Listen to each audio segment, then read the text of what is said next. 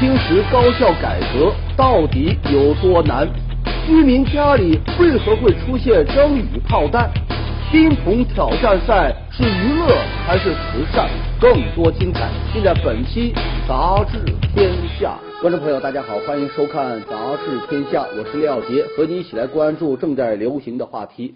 节目开始，杂志封面最新一期人物封面话题是朱清时惨胜。今年九月份，朱清时将卸任南科大校长一职。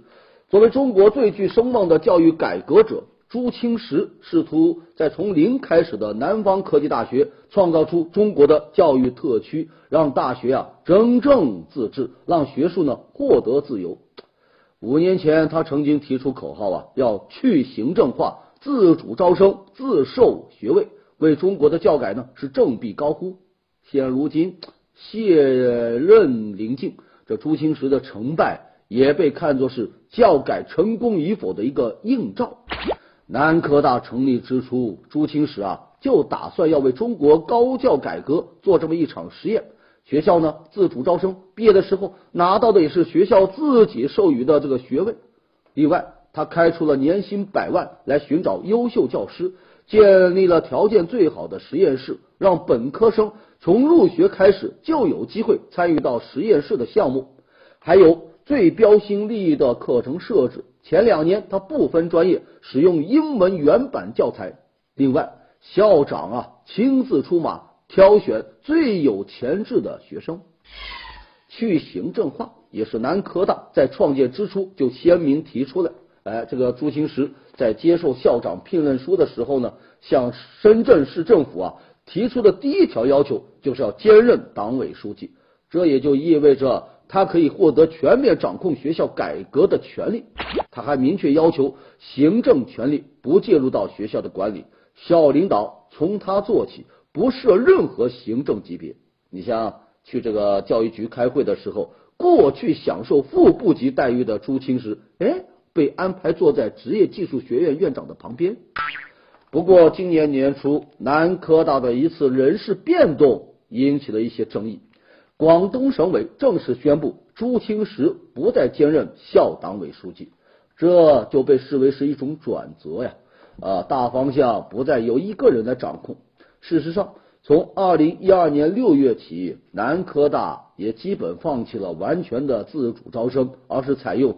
高考成绩占百分之六十，自主招生占百分之三十，平时成绩占百分之十的这么一个半传统的模式。除了第一届的学生外，后来集中录取的学生都是获得教育部承认的文凭。这在一些人看来，意味着南科大在某种程度上被收编了。在今年招生人数这个问题上，校方和深圳呢又产生了一些冲突。学校想追求小而精，而深圳呢，则希望大规模招生，为城市发展储备人才。有人呢来请示这个朱清时，他回复说：“此事由书记来定。”我们回到封面，朱清时惨胜，五年任期将满。当公众讨论朱清时的成败时，他呀用上任时说过的一句话来回答，说。我已经准备好做尝试真正教育改革的第一人，但也许成功的第一人属于后来者。继续，咱们平时有一句话叫“天上下刀子”，那天上是终究不会下刀子的哈，可是呢，有可能下这个炮弹啊。前不久，四川资阳市一位村民忽然就听见自家房顶啊传来一声巨响。赶忙跑去检查，那是吓了一大跳啊！自家房顶已经破了一个洞，再往下看，那腿都要软了。是一枚铁炮弹，这炮弹呢，大约二十厘米长，上面呢还有人语字样。看来这是当地气象局在人工降雨的过程中打出的一枚哑弹。那用来人工降雨的蒸雨弹，怎么就跑到人家屋子里来了呢？气象局啊！就解释说，我们的高射炮操作人员都是经过专业培训的，所以呀，不可能是操作失误。只不过呢，那炮弹呢有千分之三的哑弹概率，所以出现这种情况啊，也是在允许范围之内的。这么一听，气象局的回复啊是波澜不惊啊。不过人家村民可是相当地后怕呀，这掉到地上还算好啊，万一要是砸到人可怎么办呢？更何况这是一颗哑弹，万一这哑弹在咱们家炸了，那后果就不堪设想啊！蒸雨弹落入民宅，这可不是轻描淡写一句在允许范围之内就能对付的过去的。毕竟嘛，工作还是应该尽量把这误差呀降到最小。而不能习惯性的视而不见，蒸鱼蛋质量是否合规，操作是否完全正确，都应该弄清楚，以避免以后更严重的事件发生。哑弹穿入民宅，气象局的调查和善后处理，你可不能又是一枚哑弹不声不响啊！最近。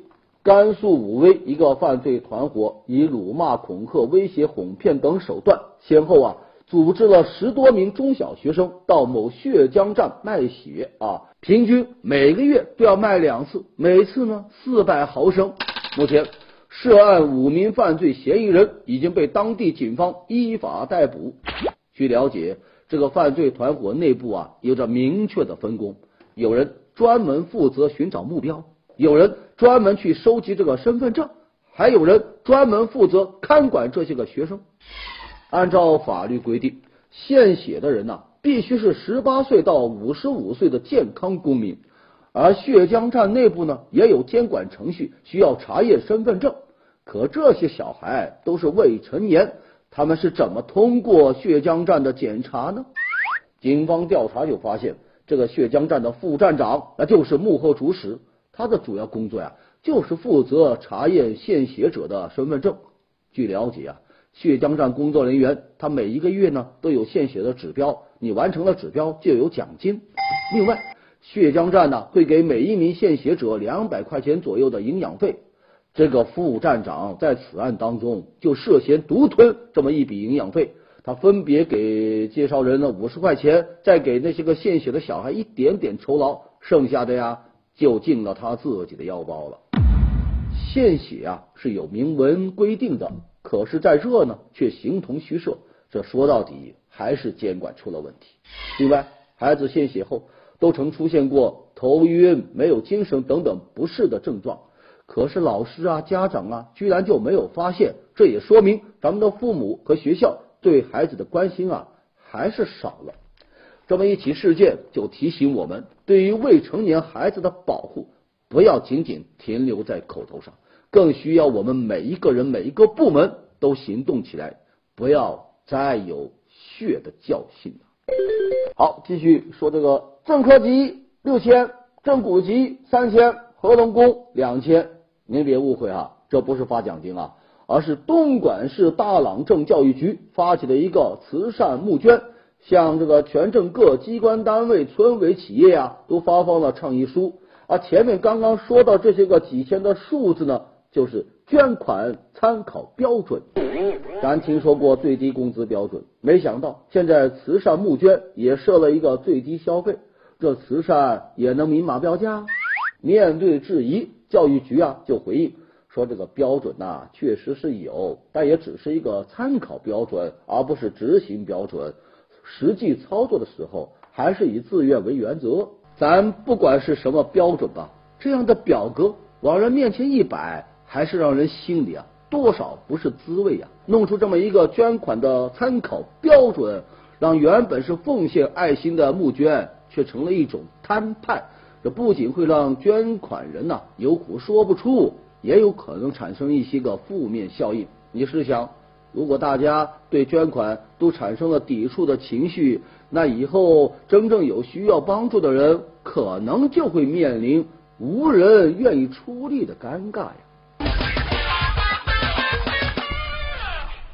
继江南 style 席卷全球以来，还没有什么活动能刮世界风。不过最近啊，一项名为“冰桶挑战”的活动。以迅雷不及掩耳盗铃之势不可挡火了起来。这活动啊，全称叫 ALS 冰桶挑战赛啊。参与者呢啊，要在网上发布自己被这个冰水浇湿全身的这个视频，然后呢，你再邀请三个好友在二十四小时之内接受同样的挑战。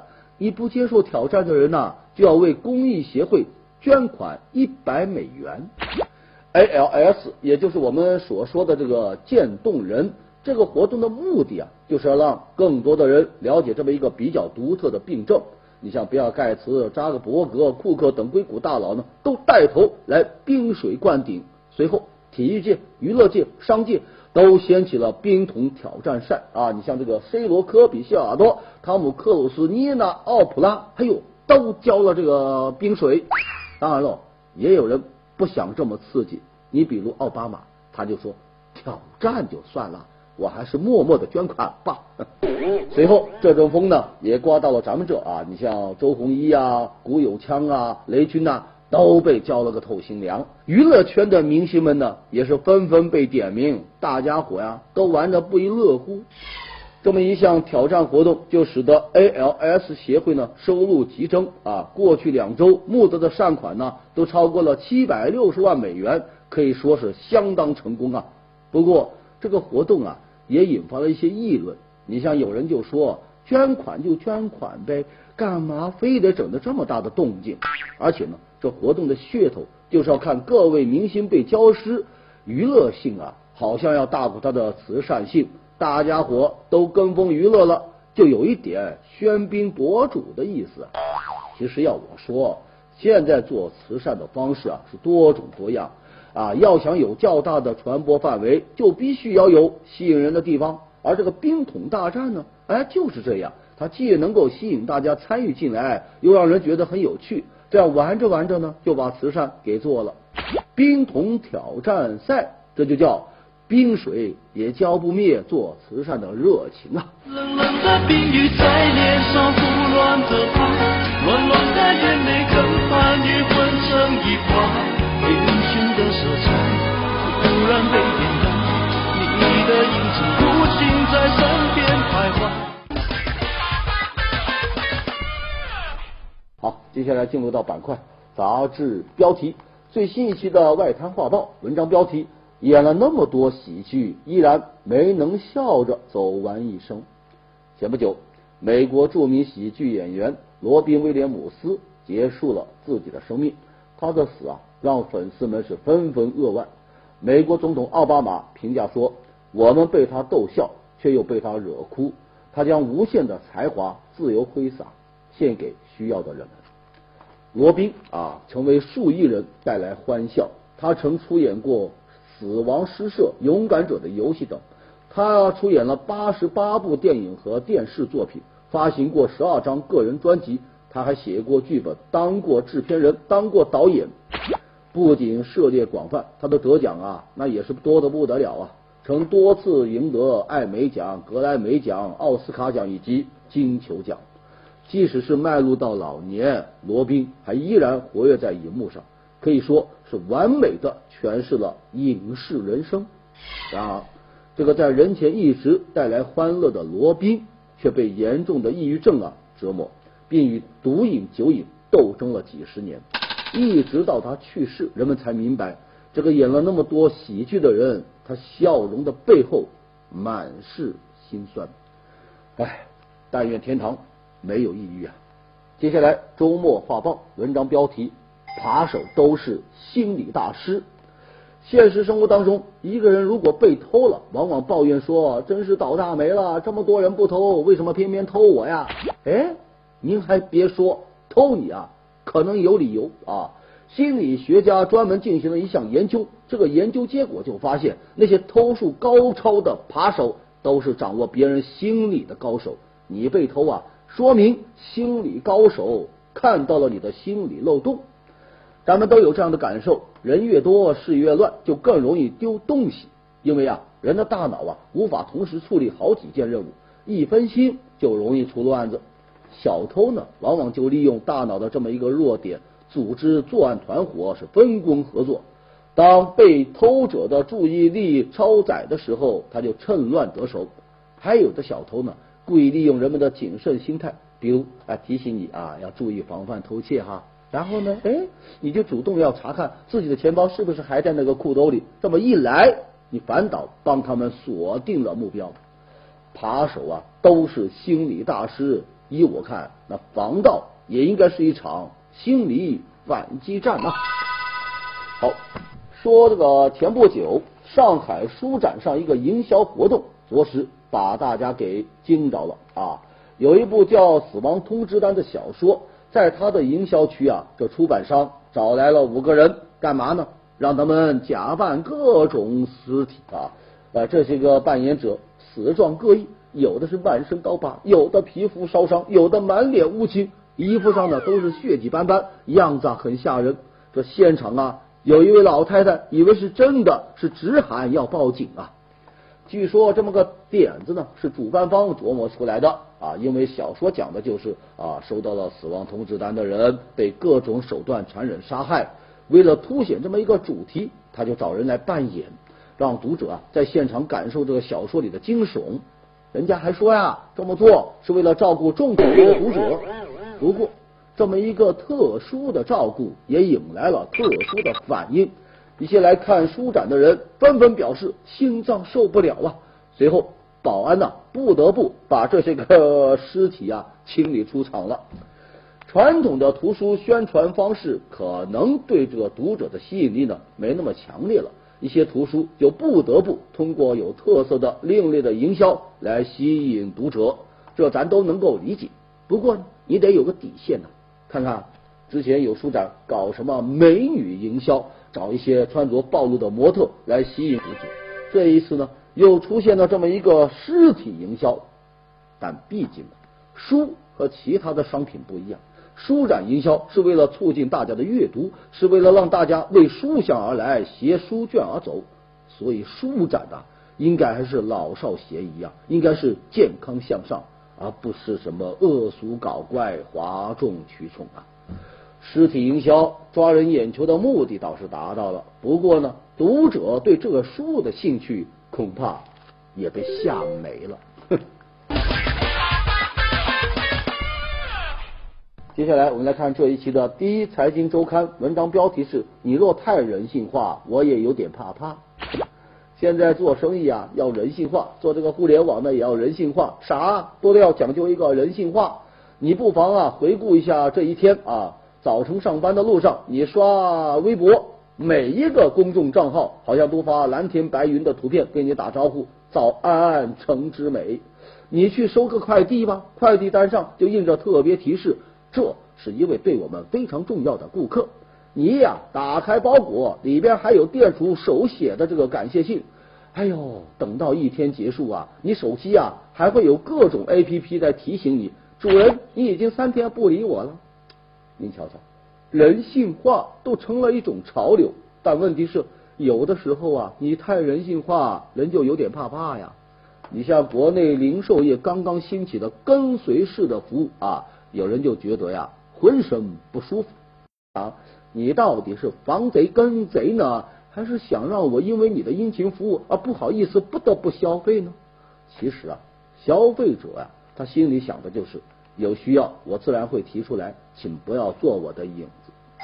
说到最先打温情牌的行业，那理发业算是一个。哎呦，你刚坐定，那洗发小弟呢就开始跟你聊这个家常了，从你的职业到你的感情世界啊，通通要问个遍。其实顾客只是想安静的好好的剪个头，大哥您就不能安安静静做一个美男吗？还有啊，刷微博的人都知道啊。微博有这么一个好友推荐功能，看起来倒是贴心，可其实啊，用户想的是，你推荐的那几位，如果我想加早就加了，特别是看到前男友、前女友、前男友的前女友之类的推荐，你让人情何以堪？所以啊，这人性化呀，也得有个度，太人性化了，让人怕怕呀。好，接下来最新一期《读天下》文章标题是。恐怖片太多，鬼宅都不够用了啊！今年暑期档恐怖片成了主力。仔细看这些个电影，你就发现有一个共通点，那就是他们呐都发生在一座老宅当中啊。有一句话来概括呢，那就是老房子一定有鬼。那为什么会有这么多跟房子有关的故事呢？文章给出的原因挺独特的，说在当下，房子成了很多人焦虑的来源，再加上这些年因为城市化加速，新旧一对比，那是格外强烈。这新房子一栋栋建起来，就让那些年龄超过几十年的老房子啊，成了都市里的幽暗地带。当然了。用老房子做背景也是为了充实剧情。按照咱们的审片原则，我们的电影里啊是不应该有鬼怪的。哎，可是呢，撑足这个九十分钟的剧情，你只靠什么精神病、幻觉、梦境啊，有点力不从心。就索性把某某主人公放到一栋老宅子里去，这老宅的前世今生、豪门的恩怨情仇，就丰富了故事，也拉长了时间感。这么一来，恐怖片就太多了，哎，鬼宅就不够用喽。说完了电影，再来说一说电视啊。我们来看最新一期的这个精品购物指南。这个文章标题是“职业剧，拜托你职业一点儿”。最近一段时间呢，打开电视，仿佛全世界都被职业剧给承包了。今年上半年已经上演了三部医疗剧，两部律师剧啊。另外呀，还有一大波的这个医生啊、律师啊正在赶过来呢。观众跟着这些个医生刚刚接生完了一对双胞胎，换了一副要直奔法院打这个离婚官司。文章就说了，前几年的婚恋题材剧呀，已经把这个婆媳问题、婚姻问题榨干了。现在呢，已经做不出太多的新意，自然要往这个职业剧方面开拓啊。社会形态决定了大多数人都处在职场状态，所以呢，那观众会更有共鸣感。不过，职业剧虽然呈现这个井喷之态，但是你跟美剧呀、TVB 剧啊这些个职业剧一比呀，国产剧当中的职业呀，倒更像是披了一件马甲，里边呢仍旧是传统的都市情感剧，还是婆婆妈妈情情爱那老套啊。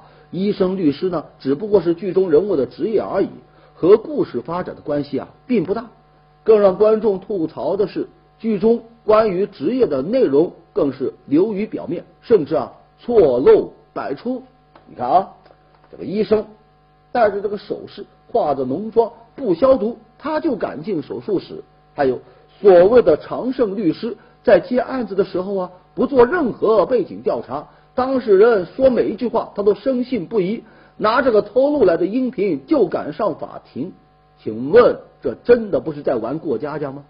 要知道啊，群众的眼睛是雪亮的呀，电视机前可是潜伏了一大批职业医生、职业律师啊！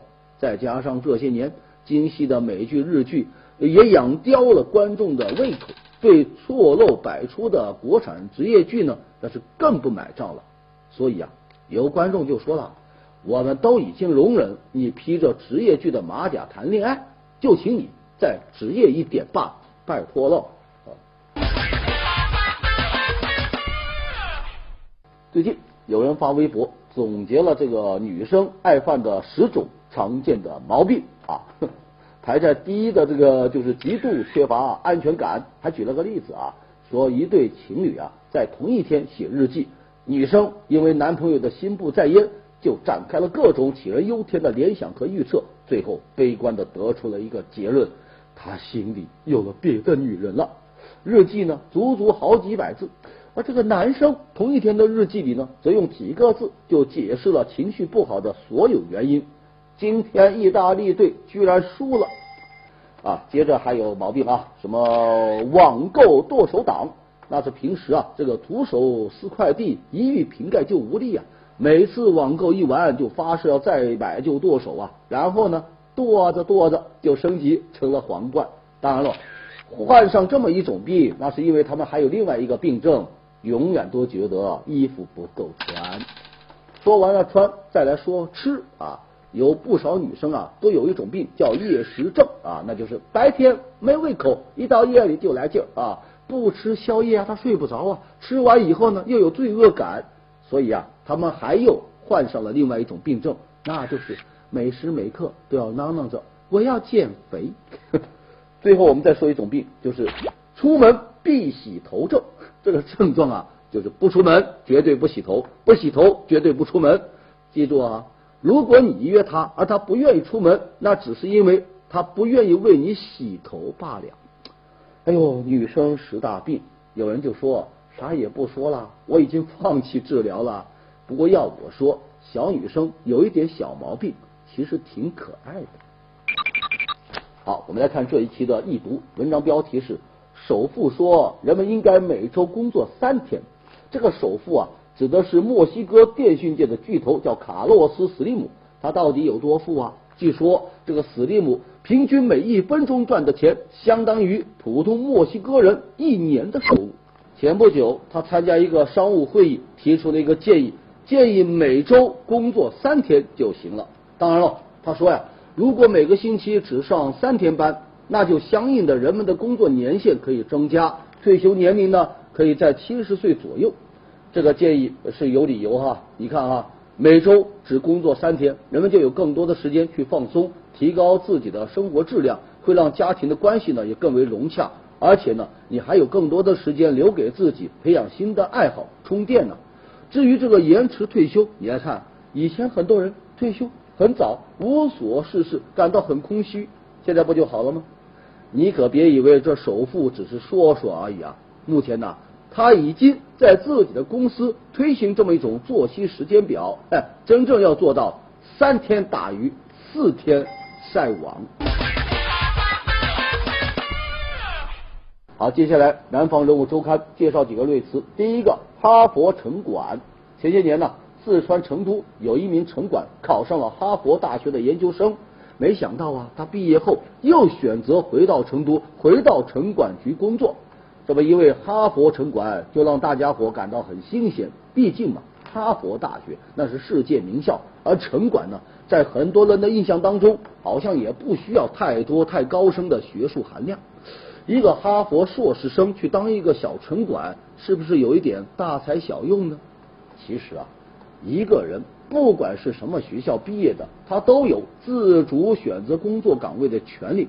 谁规定名校毕业的就一定要位居重职呢？普通学校毕业的就一定要待在基层呢？再者说了，哈佛城管说不定还真有助于将在城管的管理水平带出一点国际范儿来。下一个瑞词，擎天柱来华。看过电影《变形金刚四》都知道，这电影一开始啊。擎天柱啊，是由一辆卡车变的。现在这辆卡车到咱们这来了，说东莞有一个老板花了四百八十九万从美国呀把这辆车买了回来。这辆卡车还顺利的通过了车检，允许上牌。不过想要真上路啊，还要做些工作，要在车门上做标记。什么标记呢？要喷印车载人数、核定载质量以及归属地，还需要在车尾张贴警示贴。有人就说要擎天柱在车门上喷这么多东西，他愿意配合吗？接下来杂志图片，大白兔被卷了起来。您这是要卷一个大白兔奶糖吗？学生时期的三大噩梦：一、背诵全文；二、答案略；三、有人监视。看到两位明星的对比照片，有人就感叹呐。时间真是一把擀面杖，时而横着擀，时而又竖着擀呐。好的，感谢收看《杂志天下》。想要获取更多的新闻资讯，可以关注江西网络广播电视台的官方微博和微信公众平台。读杂志观天下，杂志话题多。咱们下周一中午接着说。节目最后，天下人任。